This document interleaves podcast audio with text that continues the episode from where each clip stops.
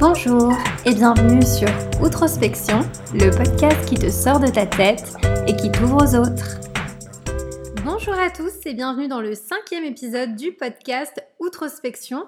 Aujourd'hui, je suis particulièrement de bonne humeur et ravie parce que je ne suis pas seule et j'ai euh, une invitée spéciale pour euh, celles et ceux qui ne la connaissent peut-être pas. Il s'agit de Clémence Touvron du studio Blumst. Je l'ai bien dit Exactement, c'est ça. Bienvenue Clémence. Bah merci, merci de m'accueillir. Je suis très contente.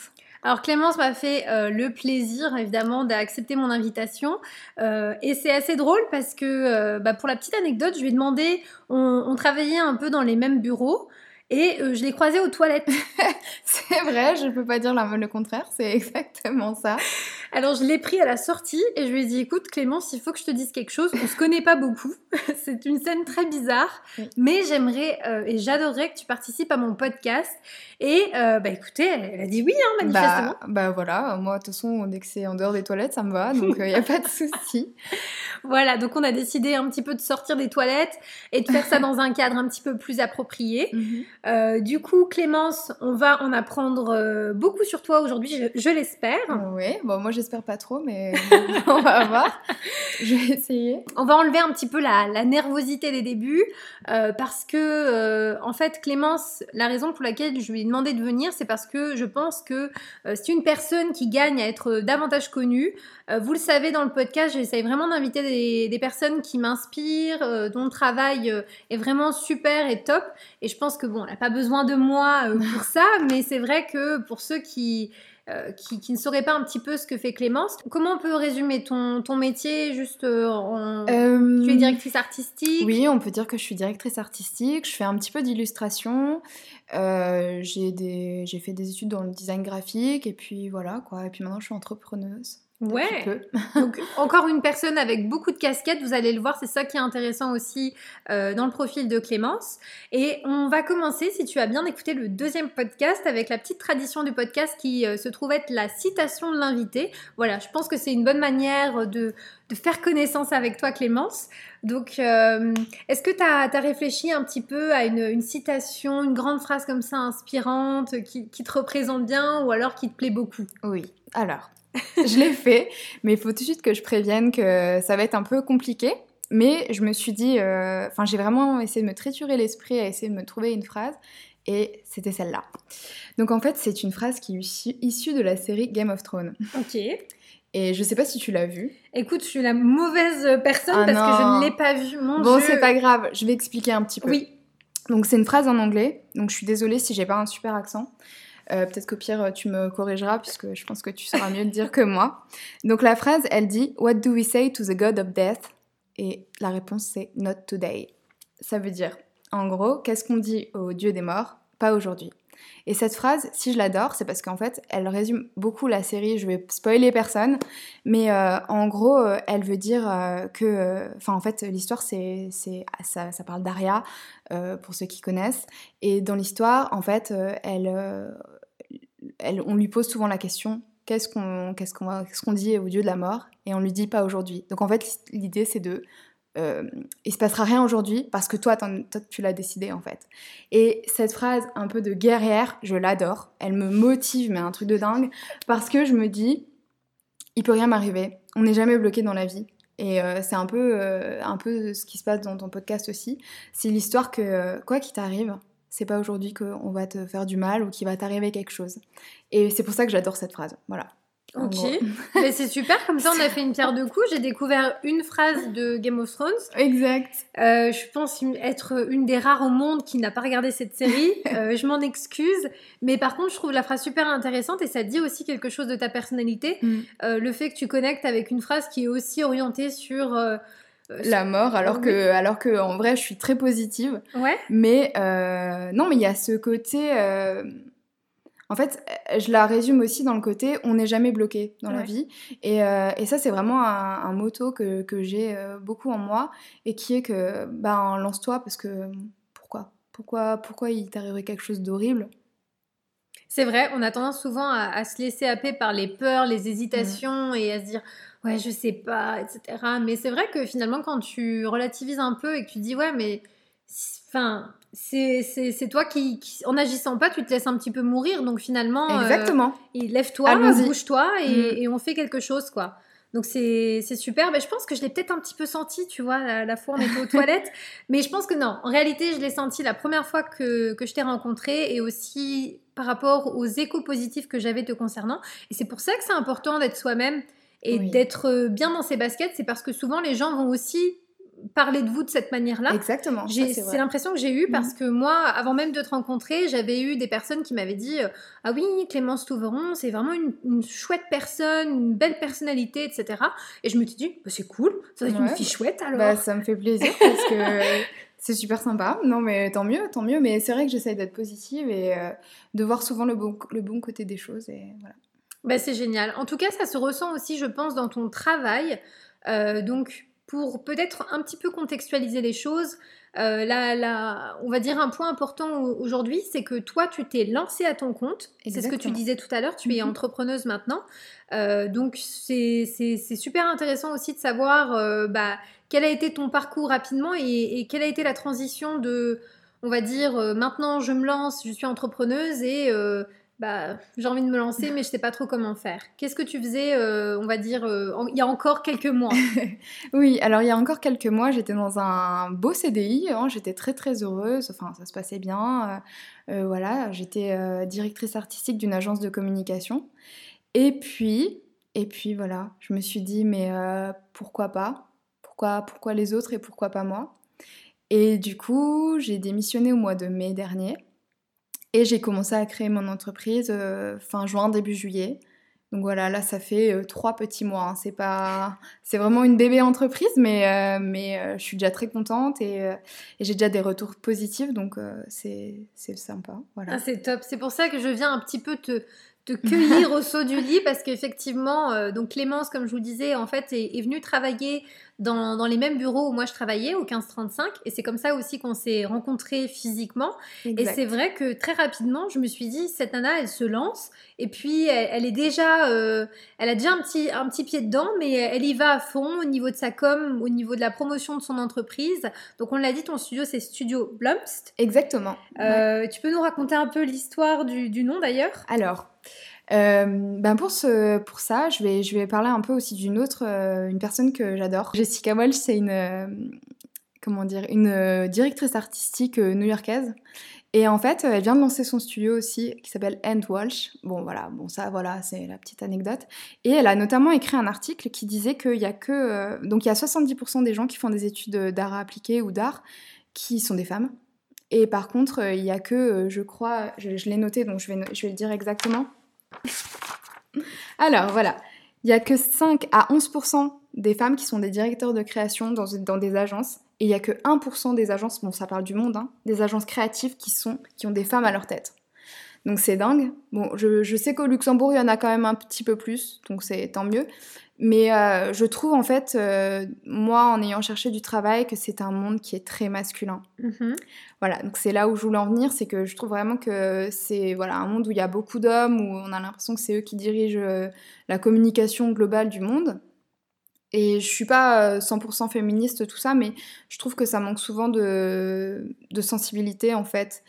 Euh, et, voilà. Et vu que moi, mon truc, c'était un peu l'illustration. Ça, c'est clair que c'était le, ma touche personnelle depuis pas mal d'années.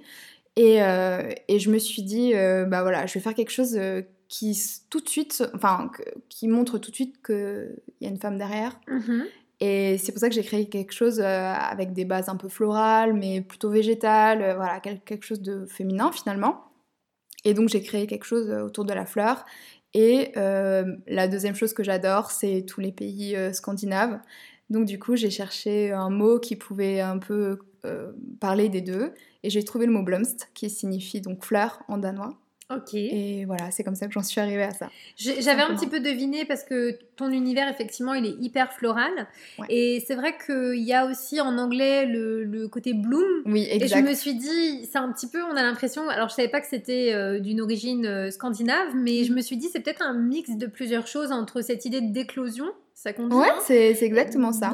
voilà, cette fleur qui en en plein, en plein développement, voilà, qui, qui se mhm. réveille. Et je me suis dit, c'est peut-être un petit peu une métaphore de, de, toi qui te lance. Et ouais, euh, ça. Et puis même, euh, alors moi, les clients que je préfère, ça va être des petites entreprises qui, enfin, des, personnes en fait, qui, qui veulent créer quelque chose ou qui ont envie de, de, bah en fait mon motto ça va être bloom where you are planted, donc c'est-à-dire ben fleuris où tu es planté, donc euh, je parle aux gens qui vont euh, avoir envie d'être connus euh, dans leur environnement, d'avoir une belle image, tout ça. Et en fait, moi, ce qui me plaît, c'est d'avoir des, vrais gens qui sont pas loin. Donc voilà, tu vois, il y a tout, ce côté minutieux, petit, pas loin, enfin voilà, toutes ces choses que je trouve très intéressantes, qu'on retrouve un peu là-dedans. Et puis, autre chose que tu as sûrement remarqué, que ce soit sur mon site ou mes, réseaux sociaux, j'ai ce qu'on appelle la peur du vide. Donc, euh, je ne sais pas si tu connais, c'est une notion euh, d'art, euh, d'art en général. ça date plutôt, on va dire, du Moyen Âge, quand ils remplissaient énormément les tableaux, quand il n'y avait jamais un, trou de vide, tout ça. Et moi, c'est quelque chose que j'adore. J'adore quand il y a, enfin, pas, pas pour tout, hein, pas, chez moi par exemple, mais quand je crée quelque chose, j'aime bien quand il y a des endroits où il y a beaucoup de choses et où ça parle de, de plein de choses. Et, euh, donc voilà, c'est un peu ce qui me représente. Et du coup, dans la fleur, il y a quelque chose de, riche en fait que j'apprécie beaucoup. Et voilà. Ok, super intéressant. Et je vous invite d'ailleurs, je vais remettre un petit peu tous les liens euh, dans la barre d'infos, mais allez jeter un coup d'œil à Instagram qui est vraiment super, l'Instagram du studio. Je trouve que c'est agréable de regarder un peu ton feed et même quand tu publies un post par-ci, par-là, il y a toujours effectivement, comme disait Clémence, quelque chose de féminin dans ses créations, mais sans être trop girly. Non, je pense ça, que... ça c'est hyper important. Je veux pas non plus, enfin, ce que je te dis, moi je suis pas 100% euh, féministe, euh, girl power, euh, je déteste les mhm. hommes et tout, non, pas du tout. C'est juste que je veux être moi. Ouais. Voilà. Très bien, super. Alors, petite question aussi concernant euh, l'illustration. Tu disais que c'était euh, ta petite touche personnelle, c'est quelque chose que tu fais depuis longtemps. Euh, est-ce que c'est par là que tu as commencé? Je veux dire, est-ce que à la base, à l'école primaire, tu dessinais, puis tu t'es dit, ah, plus tard, j'ai envie d'être dessinatrice ou quelque chose comme ça? Alors, ça, c'est très marrant que tu me parles de ça, parce que je vais t'expliquer, et c'est un peu... c'est marrant ce qui m'est arrivé. Donc, en fait, j'ai toujours dessiné euh, depuis que je suis toute petite, mais je pense comme la plupart des petites filles et des petits garçons, tout le monde aime dessiner. Euh, quand je suis arrivée au collège, je me suis retrouvée face à des gens qui dessinaient mais tellement bien, tu te dis mais je ne montre pas mes dessins, c'est pas possible. Donc voilà, il m'est arrivé ça. Euh, je dessinais toujours mais sans trop en faire. Puis j'ai commencé mes études. J'ai une ah oui, j'ai une cousine de mon père qui est illustratrice, euh, mais pour le coup euh, assez connue. Et, euh, depuis que je suis toute petite, je rêvais d'être elle. Elle m'envoyait des cartes à mon anniversaire, elles étaient magnifiques, je les redessinais, mais bon, c'était jamais aussi beau qu'elle parce qu'elle vraiment, c'est. Enfin, pour moi, c'est voilà, c'est un autre niveau. Et, donc voilà, j'ai fait mes études d'art appliqué, mais moi, c'était plutôt le graphisme et le côté carré, créer des, des choses voilà, plutôt tu vois, rigoureuses qui m'intéressaient. Et, euh, et voilà, j'avais mis de côté l'illustration. Pendant mes études de graphisme, je devais en faire un petit peu forcément euh, pour la publicité, euh, dessiner les refs et les, tu vois, mhm. les, planches de publicité. Forcément, j'ai dû en faire. Et puis, je me suis retrouvée en agence de publicité à Paris. Et là, j'étais un petit peu l'ovni entre guillemets de l'équipe parce que tout le monde était très carré, très publicitaire et moi j'étais plus euh, illustration, peut-être un peu même euh, bébé, enfant, euh, voilà, je faisais les trucs à côté. Et on a commencé à me demander des trucs improbables, c'est-à-dire qu'on a commencé à me demander de faire les cartes d'anniversaire de un tel, le pot de départ de un tel, redessiner lui, lui, machin. Et tout le monde me faisait des milliards de compliments, alors que moi je me disais, mais je fais un truc bateau, quoi, tout simple. Et quand je suis partie, j'ai fait une petite BD pour leur dire voilà, je, pars. Et C'est génial ça Ouais, et, euh, et, en fait, tout le monde a commencé à me dire mais continue là-dedans, c'est trop bien et tout. Et en fait, j'ai pris beaucoup plus de confiance que j'avais détruite à l'adolescence parce que je m'étais dit non, je suis pas. Laisse tomber, euh, abandonne cette idée, c'est impossible. Euh, et, puis en fait, j'ai décidé d'assumer complètement euh, mon style, mes échecs, les choses qui, les traits qui sont de côté, qui vont pas. Euh, j'ai laissé tous mes dessins, même sur Instagram, des choses qui sont. Aujourd'hui, je les vois, je me dis mon Dieu, pourquoi j'ai publié ça? Même la lumière, elle, ça va pas. Et, et voilà. Et le fait d'assumer, je pense que c'est hyper important. Donc c'est revenu en fait finalement que assez tardivement ouais, dessin pour ouais, toi. Ouais, ouais, c'est revenu assez tardivement. Mm. Ok, super. Mais c'est vrai que c'est assez rare. Après, c'est pas un cas exceptionnel, mais c'est vrai qu'il y a beaucoup de graphistes qui ne savent pas dessiner, hein, tout Et, et simplement. hein, ben, c'est ce que je te qui sont disais. très bons dans le graphisme, Mhm. mais qui dessinent pas du tout. Non. Et quand tu trouves le graphiste qui est bon dans le graphisme et qui en plus sait dessiner, Ouais, là c'est bingo. Mais, mais clairement. Et après, alors, euh, je fais une aparté là-dessus. Euh, euh, moi, j'ai en, en école d'art, j'ai eu des gens qui ne savaient absolument pas dessiner, apprendre à dessiner. Donc, c'est pas un- impossible. Mhm. C'est un, un travail aussi, c'est un regard, c'est quelque chose qui peut s'apprendre. Alors après, bon, à plus ou moins haut niveau, mais euh, enfin, moi, j'ai vu des, des gens qui ont qui avaient pas de capacité à la base et qui c'est des techniques en fait. Ouais, Et du coup, euh, rien n'est jamais perdu. super. Et là, est-ce que ton, ton propre style, ta patte un peu en illustration aujourd'hui, tu la mets au service de tes clients? Est-ce qu'ils viennent aussi chercher ça ou alors est-ce qu'ils Ah. viennent plus chercher la graphiste? Euh, ben, j'ai les deux. Ok. Vraiment, j'ai les deux. j'ai, ouais, j'ai vraiment des deux. j'ai de plus en plus de gens qui viennent me demander des choses d'illustration. Et puis voilà, après moi j'en fais pas mal pour moi-même. Mhm. Je fais des petites cartes postales, des choses comme ça. Bon voilà. Et euh, ouais, j'en fais aussi. Alors j'ai une petite question pour toi. Est-ce que c'est difficile de faire, euh, on va dire, la différence entre le taf euh, graphiste, art- on va dire euh, art director, et celui d'artiste? Tu Mhm. vois, qui sont, à mon sens, deux choses différentes. Est-ce que cette frontière-là, elle est suffisamment claire pour toi? Alors, je vais te dire un truc, elle l'est totalement parce que moi je me sens absolument pas artiste. J'arrive pas du tout à me voir comme une artiste. Euh, je, j'en côtoie et du coup je, je me, je me sens pas du tout. euh, je, je, je le vois, enfin je sais pas, je le vois pas comme ça. Je vois tout mon travail, même celui d'illustration, comme un travail de direction artistique. Très bien. Donc, euh, Qu'est-ce qui coup, différencie, selon toi, l'approche d'un artiste de, de celle d'un d'un directeur artistique? Alors, pour moi, un artiste, c'est quelqu'un qui, a vraiment une démarche derrière tout ça, derrière son travail, euh, qui le fait déjà de un, pas forcément pour vivre. Enfin, il y a, tu vois, ce côté-là. Euh, c'est pas une commande. Un artiste, ça va être vraiment euh, lui qui décide de ce qu'il fait et pourquoi il le fait. Après, ça peut être une commande, mais c'est encore différent. Et voilà, c'est tout ça. Moi, mon travail, c'est plutôt bien plus terre à terre. C'est-à-dire que j'ai un client qui vient me voir pour quelque chose. Euh, je fais ce qu'il dit et c'est lui qui décide de comment va être la finalité. Au niveau de mon travail d'illustration, euh, j'ai euh, je vais pas assez loin dans mon illustration pour dire euh, je suis, pour faire un travail d'artiste et dire voilà ça vaut autant d'argent. Moi pour moi ça vaut rien. Ce que je fais c'est des petites choses à côté, c'est juste une passion et et voilà. En tout cas je me définis pas du tout comme une artiste. Ok, très bien. Euh, par rapport à peut-être un petit peu plus euh, le volet entrepreneurial, Mhm.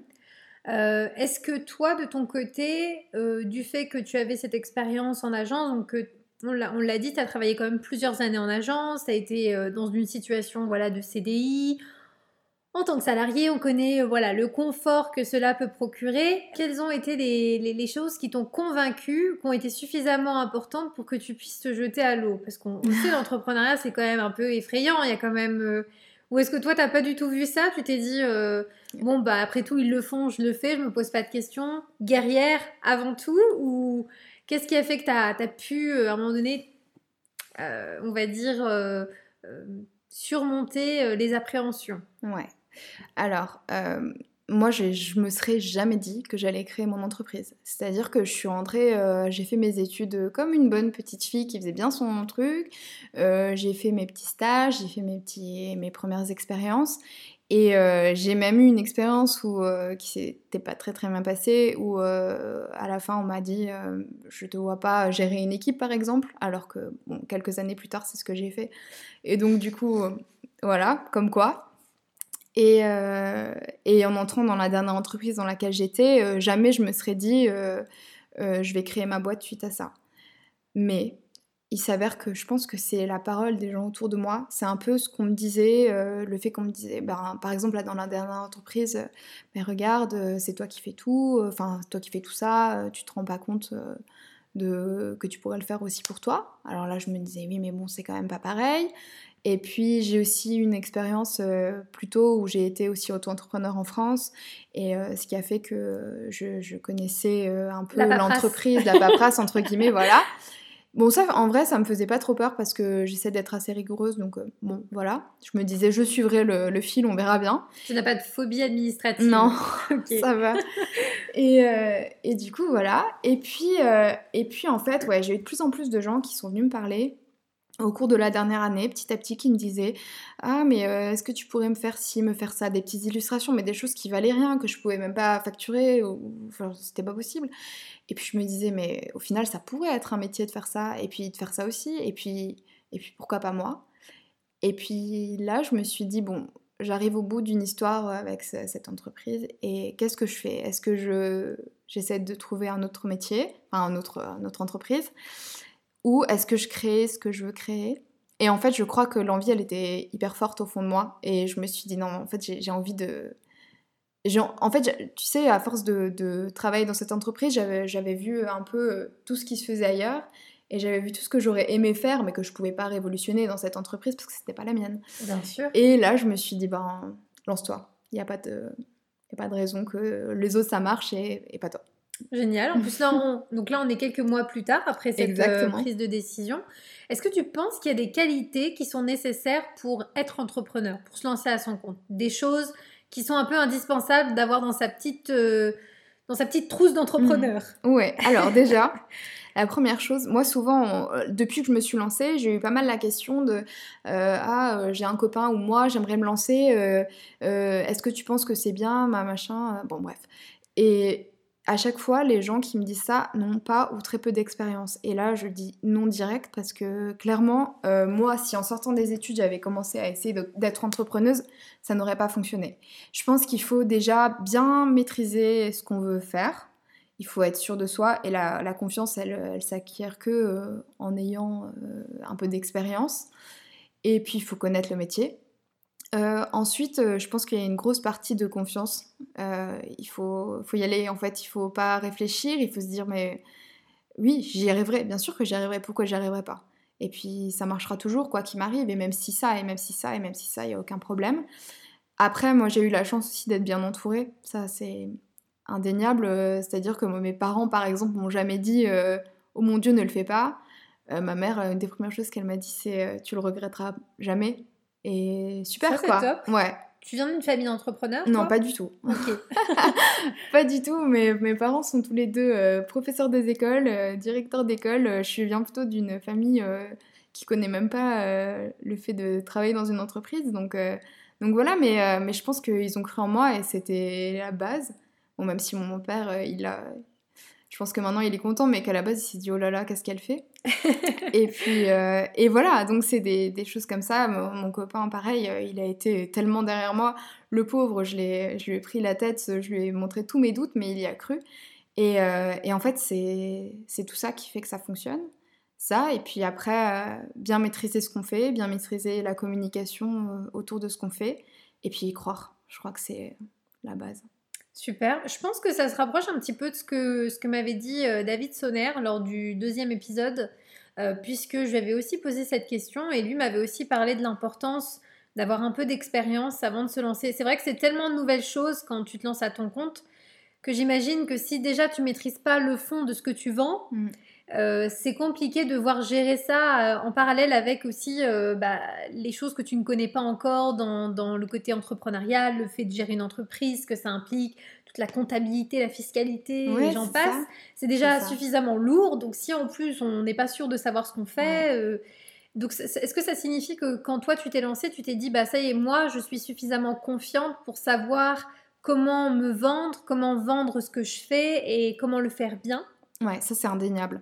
Ça c'est clair que euh, quand euh, je dirais que j'ai eu euh, quelques mois à un an de réflexion avec des passades où je me disais mais non c'est pas possible, je ne ferai pas ça.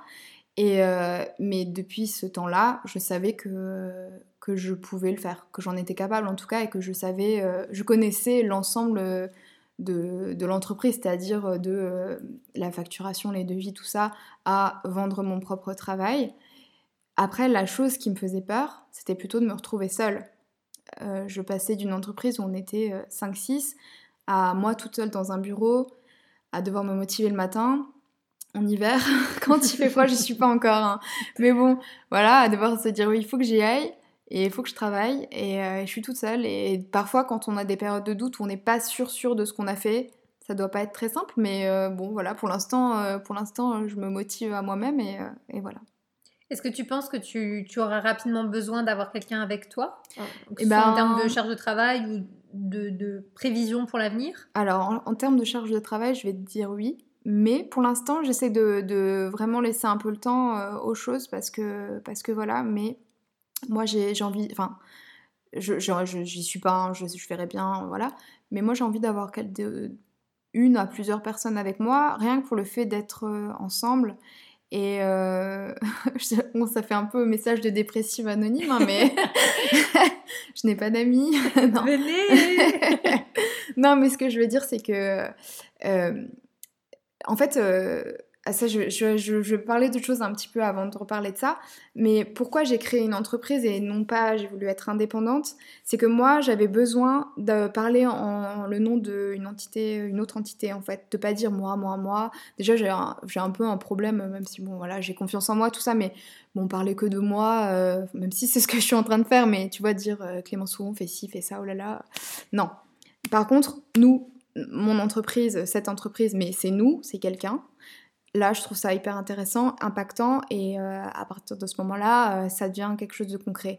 Maintenant, après, euh, moi, j'ai envie qu'on soit plusieurs et qu'on soit vraiment un nous, et de trouver les bonnes personnes qui correspondent aussi à ma philosophie, à ce que j'ai envie de faire. Et, et ça, ouais, je l'envisage clairement.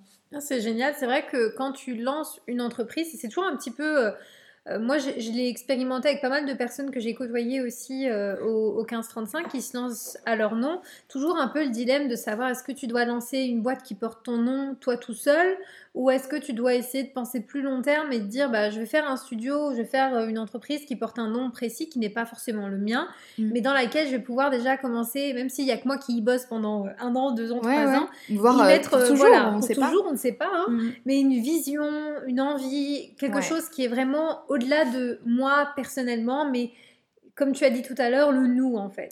Oui, et je pense que tu te protèges aussi d'une certaine manière parce qu'il y a. Enfin, quand tu vois, par exemple, tu fais une création, euh, je dis n'importe quoi, et puis finalement on te dit euh, c'est nul, enfin il y a plein de commentaires négatifs. Si c'est toi, c'est dur, parce que c'est toi. Alors que si c'est l'entreprise, ben, tu dis ok, ben, on s'est trompé. Voilà, on avance. Je pense aussi, oui, que, mm. c'est déjà suffisamment difficile. Donc c'est vrai que c'est aussi une manière de dire, bah voilà, on, cette entreprise, elle est faite d'humains, sans doute, hein, qui est euh, Clémence ou une autre personne qui bosse dedans. bah voilà, c'est une chose, mais ce qui est proposé, ça doit être de qualité équivalente, peu importe qui travaille dessus. Exactement. Après, ça peut plaire, ça peut ne pas plaire, mais au moins, c'est pas une attaque personnelle à, ça. dire je n'aime pas comment tu as fait ça, telle personne. Euh, euh, enfin, pointer quelqu'un directement euh, comme étant voilà le problème. Ouais, c'est ça, c'est exactement ça. Une autre question que je voulais te poser aujourd'hui, c'était un petit peu de savoir euh, tout à l'heure, tu l'as brièvement abordé, mais euh, est-ce que c'est difficile de lancer un business quand on est une femme? C'est une question peut-être un peu bête, mais je me demande, est-ce qu'on rencontre plus de difficultés quand on est une femme? Alors, je vais te dire quelque chose. Euh, quand j'ai commencé à chercher du travail, clairement, oui, je trouve que c'était pas facile et pourtant, donc comme je te l'ai dit, je viens d'un milieu où mes parents faisaient le même métier.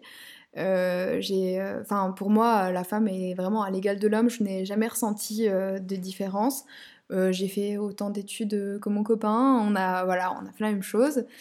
Et pourtant, quand j'ai commencé à chercher du travail, j'ai vraiment eu du mal. Je me suis pris des réflexions quand je disais que mon copain travaillait dans une entreprise, une autre agence de communication. On me disait, ah ben, nous on cherchait plutôt un homme pour ce poste, vous auriez pas. Enfin, il, il, cherche pas du travail. On t'a déjà fait ouais, cette on m'a déjà fait cette remarque, ouais, ouais spécial. Hein. Et, qu'est-ce que ça aurait changé bah, Je ne sais pas. C'était il voyait un homme sur ce poste. Ben voilà. Un poste que, pour lequel toi tu postulais. Exactement. D'accord. Non, mais il y a des choses comme ça où c'est un peu spécial. Donc dans ce, dans ce sens-là, euh, j'ai eu quelques doutes. Euh, et en fait, je vais. Alors après, c'est très. Ça, ça, ça, date d'il y a peu de temps, hein, c'est très récent. Alors je sais pas si c'est aussi le fait d'avoir passé la barrière des 30 ans depuis mhm. un mois. Mais euh, j'ai beaucoup plus confiance en moi et, euh, et, en fait, je me dis que. Enfin, euh, je sais pas si c'est ma posture qui fait que ça fonctionne mieux, mais depuis que j'ai créé cette entreprise, je ressens beaucoup plus le respect de tout le monde. Et je ne vois plus le côté femme peut-être moins bien que homme, tu vois. Oui. Mais c'est vrai que, que je ne sais pas si c'est une vraie question ou un vrai problème. Ce que je peux dire, c'est qu'effectivement, dans le salariat, c'est toujours marrant quand tu mets des gens à des postes un peu clés comme ça. Euh, moi, je l'ai ressenti parce que j'allais beaucoup à la rencontre de nouveaux clients, etc. Mmh. Et c'est vrai que parfois, tu peux sentir, alors ça, ça m'enlèvera pas le fait que j'avais ce poste-là, c'est pas cette personne et son regard qui va faire que je vais être virée, mais c'est vrai que tu peux parfois sentir une forme de, euh, comment dire, euh, certaines personnes qui, euh, sous prétexte qu'ils voient une petite nana débarquer, se disent euh, oui, celle-là, je vais en faire qu'une bouchée, je vais, je vais mmh, clairement, je vais pas la prendre au sérieux nécessairement parce qu'elle arrive là toute fraîche et puis elle croit quoi? Et c'est vrai que ça, je l'ai déjà ressenti. Alors moi, personnellement, ça m'a, comment dire, toujours motivée en tout cas. Ah oui, tu te euh, disais, euh, ah je vais leur faire bien changer d'avis. Mais moi, je l'ai senti à plusieurs reprises où je suis partie déjà à des rendez-vous clients et je savais, dès que je passais la porte, je hmm. pouvais lire dans le regard des gens ce qu'ils pouvaient penser au moment où je rentre. Euh, une forme, j'ai déjà eu des remarques du style Ah, vous êtes toute seule? Donc, il ah n'y a que vous euh, Mais où est votre patron? Où est l'homme de la situation? Exactement. Et moi, j'en étais arrivée à un niveau de responsabilité où j'avais vraiment pas besoin de, la validation euh, de, mon responsable, bah ou quoi que ce soit, parce que lui, il me disait, mais vas-y, les yeux fermés, je te suis, peu importe la décision que tu prends. Et c'est vrai qu'il y avait des moments où, j'en étais presque à devoir lui demander, est-ce que tu viendrais pas avec moi pour ce dernier rendez-vous, parce que là, il y a telle personne, et que peut-être ça passerait mieux? Et il était là, il me disait, mais mais mes, patronnes sur ta carte de visite s'il faut, quoi. Tellement, c'est ridicule, mais c'est pour dire un petit peu. Alors, je, je, souhaite évidemment pas que ça puisse empêcher quelques nanas que ce soit d'atteindre des postes élevés, mais c'est assez curieux de voir comment. Euh, soit parce que t'es une fille, soit parce que t'es jeune, soit parce que t'es ci ou t'es ça. Moi, je pense que la jeunesse, elle fait aussi beaucoup, les deux, du coup, un peu mélangés, on va dire. Oui. Mais euh, ouais, non, mais voilà, bon, bref. Après, moi, je pense que c'est un atout. Je me, dis, je me suis toujours dit, euh, arriver à un rendez-vous avec le sourire et la fraîcheur, c'est quand même déjà mieux que d'arriver à un rendez-vous en étant euh, blasé et périmé. Euh. Non, c'est ça, c'est exactement ça. Mais oui, sûr. C'est une énergie et, et, malgré tout, moi, en l'occurrence, j'ai toujours essayé de le transformer en autre chose. Donc, si la personne en face de moi, elle me renvoyait un truc en disant, tu es jeune, tu es une femme, je ne suis pas sûre de ce que tu racontes, je me disais, mais toi, mais toi, je t'ai bien en face de moi, je vais, je vais te montrer que je sais exactement de quoi je parle. Et donc, euh, tous les a priori et les clichés que tu te fais, dans, dans quelques minutes, on en reparle. Ouais, c'est ça. Et c'est C'est hyper bien. Non, moi, ça va apporter de la satisfaction. C'est bien. Et je pense que ça peut aussi faire euh, que, du coup, ces personnes-là se rendent compte qu'ils sont peut-être trompés et qu'il n'y a pas de raison que vu que tu es une femme, ça fonctionne moins bien qu'avec un, un homme euh, qui aurait 45 ans. Euh, bref, tu vois. Tout à fait. Et c'est vrai que, comme tu dis, hein, dans, les milieux de la communication, parfois il y a cette image que l'homme de la situation, c'est un homme plus âgé, euh, bien habillé, qui maîtrise bien son sujet, poignée de main bien ferme. oui, c'est exactement ça. Bon, bah, bref.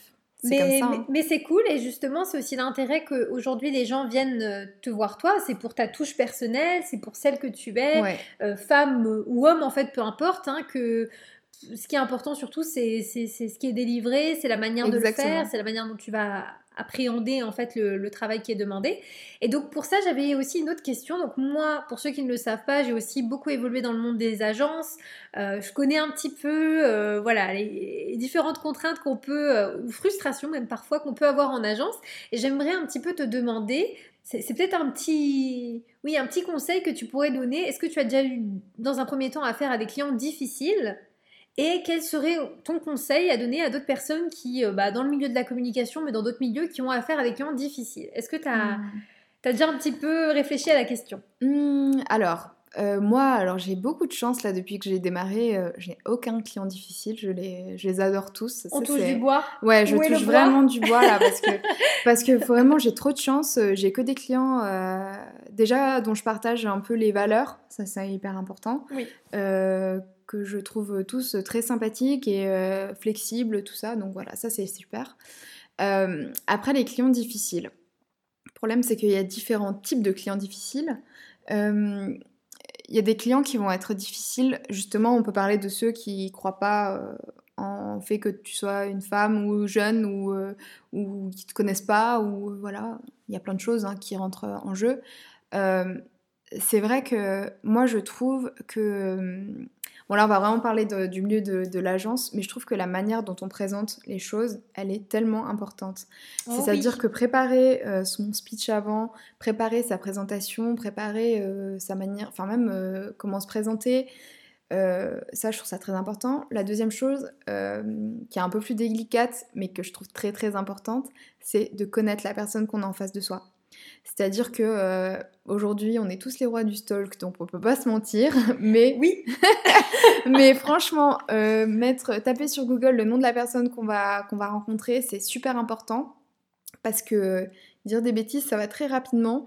Euh, mhm. dire quelque chose, je dis n'importe quoi, une, faire une blague sur les Belges alors que la personne est belge, voilà, ça n'ira pas. Hein, ça va très vite. Ou alors sur les centres commerciaux alors que la personne a travaillé X années dans un centre commercial. Voilà, c'est des choses sur lesquelles il faut, vraiment, euh, faut vraiment, s'attarder. Et euh, euh, moi, je, alors ça, ça va un peu plus loin que le client difficile, mais la raison pour laquelle j'ai quitté des grosses agences de communication pour venir travailler dans plutôt des petites agences, tu vois, où tu rencontres vraiment le client, c'est que j'ai beaucoup de mal à ne pas connaître la personne avec qui tu vas travailler. C'est-à-dire que moi, dans mon processus de création, j'ai vraiment besoin de la voir ou alors avoir quelqu'un, un chef de projet qui va vraiment bien me décrire cette personne. Euh, tu vois, sentir un peu ce qu'elle aime, ce qu'elle aime pas, le petit rictus qui va faire que ça, ça va plus plaire que ça. Oui. La couleur, le, tu vois, tout ça. Et, euh, et ben ça, c'est très important. Et, euh, et en fait, tu pourras contenter un client qui sera difficile juste parce que tu l'auras mieux cerné. Et voilà, bon bref, ça, ça va être dans la création ou même dans la façon de parler. Je suis 100% d'accord avec toi. Je dirais en fait, et c'est aussi, c'est là, je trouve, après tu me diras ce que tu en penses, mais je trouve c'est là aussi la qualité d'un bon créatif. Au-delà juste d'être talentueux et de savoir faire de belles exécutions, c'est aussi cette capacité euh, à éprouver aussi de l'empathie pour l'autre, mm. euh, être suffisamment concerné par la personne qu'on rencontre, pour laquelle on travaille, pour se dire à un moment donné comment est-ce que elle, elle va prendre les choses si je les tourne de cette manière ou de telle manière. Et c'est vrai que pour moi, tout le monde, après c'est peut-être un peu dur de dire ça, mais tout le monde ne dispose pas de cette intelligence, moi j'appelle intelligence émotionnelle, de se dire je suis face à quelqu'un qui est qui a tel tempérament ou tel caractère qui a l'habitude de travailler de cette manière-là, et donc je, je, je pense que parfois c'est plus facile de pas se mettre à la place de l'autre et de se dire oui il est con, oui il est chiant, et c'est le problème et c'est et moi moi je suis parfaite. Ouais. Et non mais ça c'est vrai ça c'est vrai mais euh, oui c'est vrai savoir ça et puis aussi savoir euh, euh, dire d'accord ça lui a pas plu mais je peux recommencer. Mhm. tu vois ça c'est des choses qui qu'on s'est beaucoup posé comme question avec la dernière équipe créative avec laquelle j'ai travaillé. C'était des fois on n'a plus envie de travailler pour cette personne. On se dit on se dit hein. non mais non mais je vais quand même pas créer pour lui alors qu'il vient de me jeter tout ce que j'ai fait et que moi je savais que c'était la meilleure chose non, c'était pas la meilleure chose. Parce que euh, pour toi, c'était la meilleure chose. En termes de graphisme ou de, choses pures, oui, c'était peut-être la meilleure chose. Maintenant, ça ne lui convient pas. C'est pour lui. en fait, il faut, faut jamais oublier que faut se mettre un peu à sa place et se dire que voilà, ok, peut-être qu'il n'a pas des goûts euh, aussi, euh, enfin voilà, il n'a pas des goûts intéressants ou il aime des choses très vieillottes, mais c'est pas grave, il faut le faire comme lui il le veut. Ça revient à ce que tu disais tout à l'heure par rapport à ta définition un peu du métier qui est, bah voilà, on travaille pour le compte d'un client. Donc à un moment donné, on doit aussi euh, s'adapter. S'adapter à sa demande. C'est exactement Et comment tu arrives à ne pas arriver sur la frontière de je deviens la main du client? Parce ah oui, non, il n'y a qu'un pas entre les deux parfois. Euh, oui, bien sûr, mais après d'un côté, euh, ça faut savoir, ça c'est aussi, ça fait partie du métier, il faut savoir imposer et lui expliquer pourquoi. Ah, de toute façon, on, peut tout justifier. Euh, tout est justifiable d'une certaine manière, on sait pourquoi on le fait, mhm. et euh, on arrive toujours à prouver que euh, c'est mieux comme ça. Alors des fois, on fait certaines concessions, malheureusement, mais à d'autres moments, non, ça fonctionne bien comme ça, et, le client, si on, si on le vend bien, le client sera content, quoi. Effectivement, c'est vrai. Après, autre chose sur lequel je veux revenir qui est pas facile pour les créatifs en général, c'est de prendre sur soi et de ne pas se dire que c'est il a critiqué nous-mêmes. En fait, c'est très mhm. difficile de, se détacher de son travail. Mais ça, prend du temps, mais ça vient. Mais je sais que souvent les créatifs qui sont jeunes, euh, c'est leur gros souci de se dire ah là là mais euh, euh, ma vie est ruinée, ma vie est foutue, ils m'ont dit que j'étais nulle, ça va pas du tout. Alors que c'est pas grave. ça, ça n'ira pas pour lui, ça ira peut-être pour quelqu'un d'autre et garde-le pour toi, pour ton book et tant mieux. Oui. Sois ouais, fier oui, de ce que tu as fait, c'est pas grave. Non, mais c'est vrai que ça demande aussi beaucoup de maturité d'arriver à Ah prendre oui, ce oui. recul et de se dire la journée n'est pas fichue parce que Non. une de mes propositions n'est pas passée. Non, c'est ça, exactement. Mais c'est pas facile, hein. Hmm. je, je le conçois. Et tout le monde n'a pas l'art et la manière Non. de dire les choses ah oui, c'est aussi. clair. hein. Ah bah des fois, oui, oui, c'est clair que des fois, quand c'est juste par mail, il y a même pas de bonjour et euh, Oui. ça ne va pas. Euh, J'avais une autre question à te poser. On arrive tout doucement vers la fin du Mhm. podcast et je me demandais de ton côté euh, comment est-ce que tu faisais pour rester inspiré Parce que toi, tu es censé créer, c'est ton métier, mais en tant que, créative, comment est-ce que tu arrives à garder ce jus créatif en fait? Est-ce que, tu, est que tu as des rituels par rapport à, à l'inspiration? Je veux dire, est-ce que tu, tu, je sais pas, le matin, tu as, une, une liste de choses que tu regardes? Est-ce qu'il y a des choses que tu, que tu aimes regarder de manière plus périodique pour rester inspiré Comment est-ce que tu t'y prends? Alors, oui. Euh, déjà, euh, je voudrais dire quelque chose qu'on oublie souvent, c'est que la créativité, encore une fois, comme le dessin, ça peut s'apprendre. C'est-à-dire qu'il y a des techniques de création. Euh, alors des fois, les gens, ils s'en rendent même plus compte qu'ils les ont. Mais on a tous des techniques qu'on a appris euh, à l'école, si on a, fait ces études, euh, qui sont, euh, tu vois, tout autour du champ lexical. Tu prends quelque chose, tu sais, machin, tu, crées un peu le monde, tu prends des images, des trucs un peu à droite à gauche, et puis petit à petit, tu crées quelque chose. Bon, en plus, moi, j'ai un profil assez publicitaire, même si, bon, au final, j'en fais beaucoup moins. Mais de, base, j'ai travaillé en agence de publicité, donc j'ai appris le monde de la pub qui est encore autre chose niveau création parce que il faut vendre un produit, vendre un concept. Pas vraiment de monde de la pub au Luxembourg. Non, hein il y en a pas vraiment. Hein non, non, non. On est bien d'accord. Non, non, c'est ça. Mais voilà, du coup, euh, du coup, je viens de ce monde qui était difficile parce que, du coup, euh, moi, j'ai travaillé sur des campagnes publicitaires qui, enfin, pendant 9 mois, seulement sur cette campagne, Oui, à tous les jours refaire 10 concepts. Non, mais c'était un truc de fou. Donc, euh, Ouais, c'est Niveau très différent. hein. oui, oui, mais niveau créativité, ça t'use, mais à un point, c'est incroyable. Moi, je me suis, je suis sortie de là, j'étais vraiment fatiguée de devoir toujours me remettre en question, de reprendre à zéro. Alors, ok, ça, c'était pas bon. Qu'est-ce qu'on pourrait faire? Et puis recommencer, recommencer, recommencer. Donc ça, c'était pas facile. Maintenant, moi, je trouve que la créativité, enfin, l'inspiration, on va dire, elle peut venir de n'importe où. C'est-à-dire que moi, si je... Souvent, on est sur quelque chose et puis on s'en sort pas, on s'en sort pas. C'est marrant parce que j'en parlais avec, euh, avec une copine qui est graphiste il y a quelques temps, euh, qui n'arrivait pas à faire quelque chose et puis elle, elle, était stressée parce qu'elle devait partir en vacances. Et euh, je lui ai dit, mais vas-y, je suis sûre que tu vas revenir et tout ira bien. Et ben en fait, c'est le meilleur moyen. Quand on est bloqué, aller faire autre chose, sortir, aller prendre l'air, euh, lire un livre, euh, regarder un magazine. Des fois, l'inspiration, c'est dingue, elle vient de choses euh, improbables, quoi. Euh, tu vas aller euh, dans un endroit, une architecture qui va te faire dire que ah ouais ça c'est sympa, Euh, un panneau de la circulation, ah ben ouais une typographie un peu plus comme ça, la taille là ça pourrait être sympa. Enfin voilà, tu vois c'est toutes ces choses là. moi je m'inspire beaucoup aussi ben, de tout ce qui est le monde illustratif. Je suis Mhm. très sensible à la couleur. J'adore euh, tout ce qui est couleur. Euh, D'ailleurs, euh, mes anciens collègues pourront le dire, je retouchais tout le temps leurs couleurs parce que ça m'allait pas par rapport à ce que je pensais. Mais voilà, je suis très sensible à ça. Et, et ouais, faire un voyage, aller voir dehors, passer du temps avec mes amis, aller dans un magasin, aller, je lis, je lis, enfin je lis beaucoup. Je parcours beaucoup de livres. Tu vois, je, je regarde plein de choses anciennes, nouvelles. Et ouais, c'est comme ça. Ok. Mais euh, ouais, ce que je voulais surtout dire, c'est que la créativité, ça, c'est un, sport en fait, vraiment. Voilà. Donc toi, tu t'entraînes, on va dire, euh, de la même manière que qu'on le ferait pour un muscle. Ouais, T'entraînes ta c'est ça. créativité avec un maximum d'activités, de choses Ouais, que tu fais autour de, et, de ton métier. Et tout est inspiration, quoi, tout, tout. Est-ce que tu as d'autres passions à côté de, du graphisme et de l'illustration? Attends, alors là, c'est pas c'est compliqué. Moi, euh, franchement, euh, mes passions, elles sont très simples. De base, euh, j'ai fait beaucoup de musique quand j'étais petite, mais bon, j'en fais pas depuis un bout de Qu'est-ce temps. que tu faisais comme instrument? Alors, j'ai fait de la flûte traversière, Ouais. du piano et du chant. Ah, Et vraiment, c'était ouais, c'était ouais, c'était mon truc à l'époque. Ouais. J'aurais aimé travailler là-dedans. Et puis, et puis, ouais, puis non, finalement.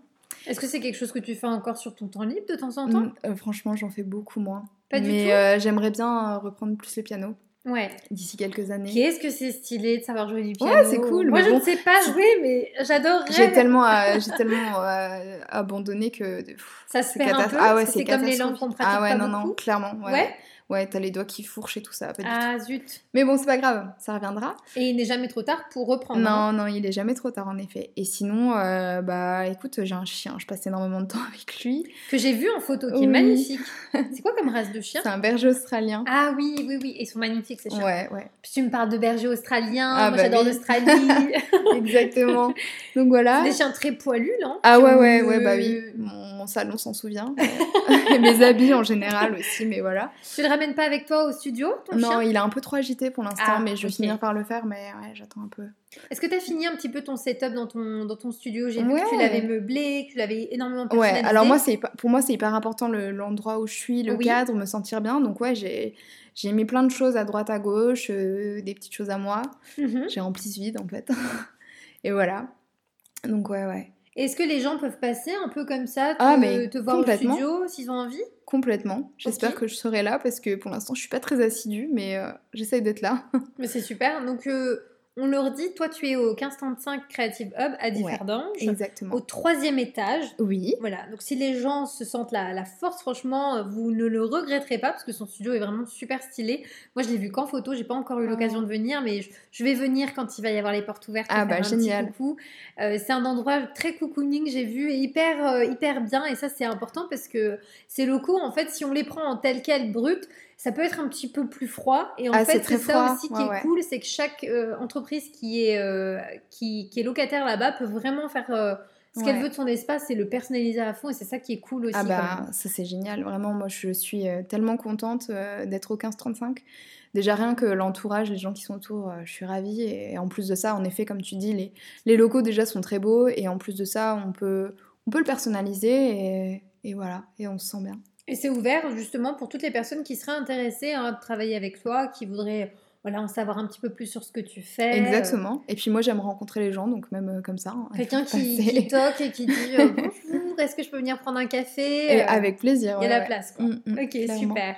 Est-ce que toi, de ton côté, tu aurais envie de partager avec les auditeurs du podcast peut-être euh, quelque chose, que, voilà, ça peut être une revue euh, que tu aimes bien, un podcast que tu écoutes, ou bien une vidéo, quelque chose qui t'a marqué, qui pourrait intéresser les autres? Ouais, alors j'ai ramené trois choses. Ah, je, par- dis-moi. je parlais de trois choses. Dis-moi, dis-moi. Parce qu'en fait, euh, j'arrive pas. Enfin, même si je pourrais un temps, encore t'en dire 10, mais bon, je vais parler de ces trois choses-là.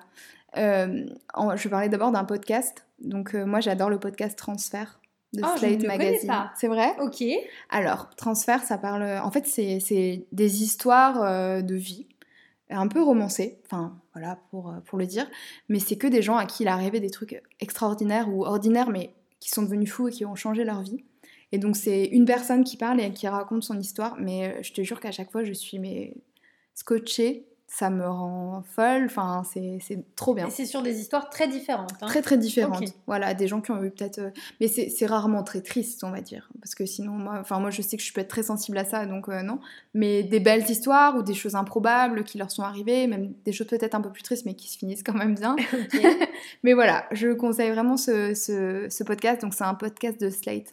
Ok, super. Bah, je vais mettre le lien Ouais. euh, en barre d'infos, comme ça les gens pourront aller écouter aussi. Et moi, je suis aussi très friand des, Ah ouais, podcasts, c'est un format que j'aime beaucoup.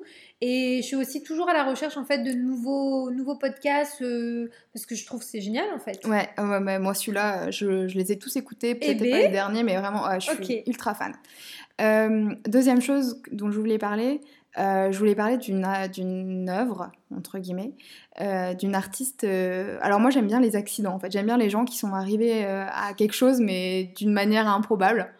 Un petit peu aussi ce qu'on s'est dit sur David Sonner la semaine dernière, où on se rend compte que son métier à la base c'était pas du tout euh, celui qu'il avait prévu et que finalement voilà un- quelque chose en entraînant une autre a fait que voilà. Euh, sauf que bon là, en l'occurrence euh, cette personne euh, c'est Viviane Mayer qui est une photographe euh, euh, new-yorkaise et en fait euh, si tu veux pour la petite histoire. euh, Viviane Mayer, c'était une nanny, une Mary Poppins toute simple, qui prenait des photos toute sa vie, mais des photos qui sont magnifiques et elle les a jamais vraiment montrées. Et il s'avère qu'un jour, il y a un agent immobilier, un jeune agent immobilier qui, qui décide d'acheter des pellicules photos par hasard, on- c'est en 2009. Euh, euh, aux enchères. Je crois que pour 400 dollars, il a acheté 100 000 euh, pellicules photos, quelque chose comme ça. Et en fait, il s'avère que c'était l'œuvre de Viviane Mayer, qui n'était pas connue, puisqu'il voilà. Et euh, il a fait développer. Il s'est rendu compte que les photos, elles étaient pas mal. Puis il a commencé à montrer à des experts qui les ont trouvées géniales. Ils ont essayé de trouver qui était cette personne. Et Viviane Mayer est morte à ce moment-là. C'est fou mais un ça. truc de dingue. Et euh, Elle n'a pas connu la gloire Non, de savoir elle que jamais ce qu'elle a fait, c'était génial. Ouais, Oh, c'est- mais incroyable. ouais, c'est triste d'un côté, mais d'un Oui. autre côté, l'histoire est, est- est dingue. Ouais, ça rend le côté un Et, peu euh, légendaire presque. Voilà, c'est ça. Et du coup, euh, je suis fascinée par cette personne et par son histoire et par le fait qu'on en fait, on ne sait pas ce qu'il y a derrière ces photos et pourquoi elle a pris cette photo, on ne le saura jamais en fait. Et euh, c'est une personne voilà, qui a vécu assez seule toute sa vie, qui était juste euh, une nourrice euh, à, à New York et j'adore. Enfin, Ah, voilà. C'est cool. Ouais, donc, C'est euh, encore autour un peu de, de, ouais, de, de l'accident, ouais, de l'histoire, de la vie. et, Ouais. et en même temps quelque chose de très créatif et d'artistique. Exactement. Et du coup, la, moi, la troisième chose que, que je t'ai rapporté d'ailleurs, qui est euh, encore une fois, qui parle encore de ça, c'est euh, le livre de Riyad Satouf, L'Arabe du futur. Ok, alors je ne connais pas du tout non Alors, plus. très bien. Donc, Riyad Satouf, c'est un. C'est un. euh, comment dire Il, est, euh, il a écrit des, des livres, euh, ben, des BD. Il a, il a fait des films, notamment Les Beaux Gosses. Je sais pas si tu vois ce que c'est. Ça me dit quelque chose de Voilà. Je- Mais Enfin, ça, ça fait un petit moment fait... ce ouais, film, non bien sûr. Donc il a fait quelques films, il est assez rigolo et, et des dessins animés également. Et en fait, euh, Riyad Satouf, il est d'origine syrienne et française. Sa mère est française, son père est syrien. Et il a vécu en Libye et en Syrie quand il était enfant. Ok. Et en fait, euh, si tu veux, il raconte son histoire depuis euh, quelques tomes maintenant. On en est au quatrième, il va bientôt écrire le cinquième. Il raconte sa vie. Mais vraiment, ce livre, il m'a bouleversée, je te jure. Donc en fait, si tu veux, il explique sa jeunesse au Moyen-Orient pour un petit blond qui arrive euh, sous euh, la Libye de Kadhafi, tout ça. Il explique la vie, mais d'une manière euh, géniale parce qu'il explique comme un enfant qui te dit, euh, bah voilà, pour aller à l'école, par exemple, on avait des sacs poubelles et puis c'était trop cool, il fallait avoir le meilleur sac poubelle, mais des choses... Enfin, pour nous, on, on se dit, mais mon Dieu. Et en fait, lui, il le raconte d'une manière adorable. Et j'ai adoré ce livre. Euh, son histoire, elle est dingue. Et euh, je trouve que, tu vois, encore une fois, l'idée de s'ouvrir un peu au monde et à tout ce qui euh, nous entoure, c'est hyper créatif, c'est hyper intéressant. Et ça moi, ça m'inspire énormément. Et, euh, et voilà, et j'adore ce livre et, euh, et, euh, j'adore tout dans ce livre. C'est un peu sous forme de BD. C'est une fait. BD, c'est une BD. D'accord. Je m'attendais pas du tout Non, à non, ça. non, c'est une coup, BD. C'est énorme. Ouais, ouais, ouais. C'est une BD, elle se lit super bien. Alors moi, je lis un peu de tout, Ouais. mais j'adore Riyad Satouf. Vraiment, c'est... Ah, c'est génial. génial. Et ben écoute, ça euh, une découverte de plus. hein. Ouais, vraiment. Vraiment. Parce Donc ça, je le conseille, mais à n'importe qui, parce que rien que pour la culture, se rendre compte de ce qui se passe dans ces pays, enfin ce qui Oui. s'est passé dans ces pays, et puis et puis même, alors lui, encore une fois, il a une histoire de dingue, c'est-à-dire qu'il a vécu ça, mais aujourd'hui, il est hyper connu en France et euh, et il est super, et voilà, il y a une, il vient d'avoir une exposition sur lui, enfin voilà. Ah, c'est fou. Bref, ouais, voilà. Ah, c'est marrant, donc c'est super comme, euh, comme choix ce que tu as fait parce que oh, il y, a des- il y a des points communs, il y a des choses qui convergent aussi parce que c'est. Bah, c'est un peu les accidents de la vie, Ouais. tu vois, c'est les choses des qui font que... c'est l'humain, mais en Ouais. même temps, c'est des choses qui sont avec des perspectives totalement différentes. Et c'est ça aussi qui, que moi, je partage énormément avec toi, c'est que c'est aussi pour ça que j'ai créé ce podcast Outrospection, Mm. c'est parce que j'aime se dire que oui, bien sûr, en soi, on a pas mal de réponses et de choses, mais qu'est-ce qu'on peut en apprendre beaucoup avec Mm. les autres, avec leur, leur, leur point de vue, leur récit de vie, etc. Et se nourrir de ça, c'est, je pense, la meilleure des inspirations et Ah la oui. plus grande des richesses. Mm. Donc c'est génial. Merci en tout cas pour, ce, pour ces partages. Et comme j'ai dit, pour toutes les personnes qui, qui seraient intéressées de retrouver un petit peu euh, euh, les inspirations de Clémence, je vais les mettre euh, en lien. Enfin Clémence, peut-être dis-nous, qu'est-ce que nous, on peut te souhaiter de mieux là Pour, euh, allez, t'as fait trois mois officiellement, on peut dire pour les, pour les trois prochains mois et puis bah, pour l'année, pour terminer l'année. Ouais, bah écoute, euh, que tout fonctionne bien, euh, que, que j'ai un...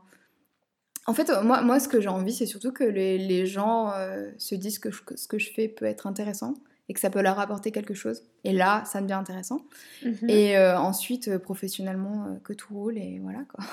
Toi, est-ce que t'es bien dans, dans, dans tes baskets depuis Ah que tu t'es lancé là-dedans? Ah mais tellement, tellement, je, je suis, je suis vraiment bien, il n'y a, pas de- y a pas de doute, hein, je suis moins stressée. Ouais. Même si, voilà, hein, c'est la même chose, hein, c'est le même stress. Mais c'est, hum, je pense que c'est le fait de se dire, bon, ben, dans tous les cas, même s'il y a un problème, ce sera de ma faute. Donc, euh, autant y aller, hein. c'est pas grave. C'est vrai. Donc Et voilà. c'est quoi, selon toi, comment tu définirais la, la touche euh, Studio Blumst? Comment Alors- qu'est-ce qui qu'est-ce qui vous rend unique dans ce studio? Mhm. Moi, ce que j'ai vraiment envie de faire, c'est des choses très personnalisées. C'est hyper important pour moi. Euh, on est dans une, dans une société dans laquelle on a envie euh, de- d'humain et on a besoin d'humain. Et du coup, moi, c'est quelque chose qui m'intéresse beaucoup. Encore une fois, un peu comme ce que tu fais, moi, j'aime bien m'intéresser à la vie des- de mes clients, entre guillemets. Voilà, je vais pas non plus dans leur intimité, mais savoir qui ils sont et pourquoi ils sont là et pourquoi ils en sont arrivés là et quel a été euh, le cheminement pour euh, qu'on en arrive à, à une problématique. Et ensuite, euh, ouais, je pense que c'est, j'espère, ce côté un tout petit peu féminin. Et puis la touche illustrative aussi, qui rajoute un peu, juste, rajoute, pardon, un peu de justesse. C'est vrai. Et ben c'est génial. Donc moi je vais inviter toutes les personnes qui écoutent ce podcast à aller voir, à checker ce que fait Clémence Touveron avec le studio Blumst. Euh, donc euh, il y a des pages Instagram euh, qui sont juste euh, géniales et vraiment super jolies, esthétiques et en même temps très fines, très justes. Donc les, les noms des pages c'est bien. Alors, moi personnellement, ma page, enfin mon compte Insta, c'est Clémilicious, c'est L-E-M-I-L-I-C-I-O-U-S. Après, j'ai la page euh, euh, de Studio Blumst, donc c'était studio.blomst. Et j'ai le site internet www.studioblumst.com. on, ira, on ira vérifier. ouais, c'est ça. Euh, dans tous les cas, bah, si vous êtes intéressé par ce que fait, Clé- par ce que fait Clémence, n'hésitez pas à aller voir euh, bah, les, les différents comptes. Euh, vous pouvez aussi lui envoyer des petits DM. Je pense Ah que- oui, avec plaisir. Et puis j'ai la page Facebook du Studio Blumst aussi. Oui, je vois que les gens le font. Hein C'est vrai J'ai j'ai Ouais. regardé dans tes commentaires. Ah bah oui, qui, moi, oui, oui. qui te contactent aussi par commentaire en disant bah, qu'est-ce que tu, est-ce que tu serais intéressé de travailler pour nous, de faire ça? Donc Non, je mais- ça super chouette. Ouais, j'ai, en fait, j'ai eu, hein. eu pas mal de retours sur Instagram, donc ça, c'est vrai que c'est très agréable.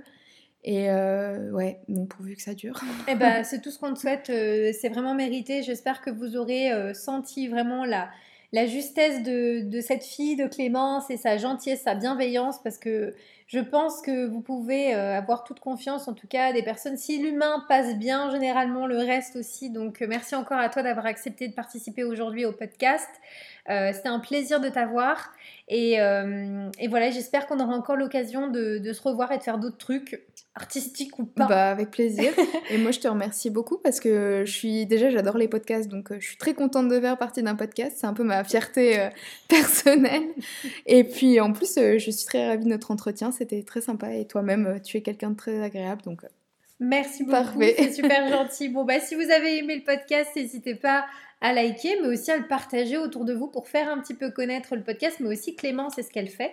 Euh, je vous retrouve très bientôt dans un nouvel épisode et je vous remercie tous pour votre soutien.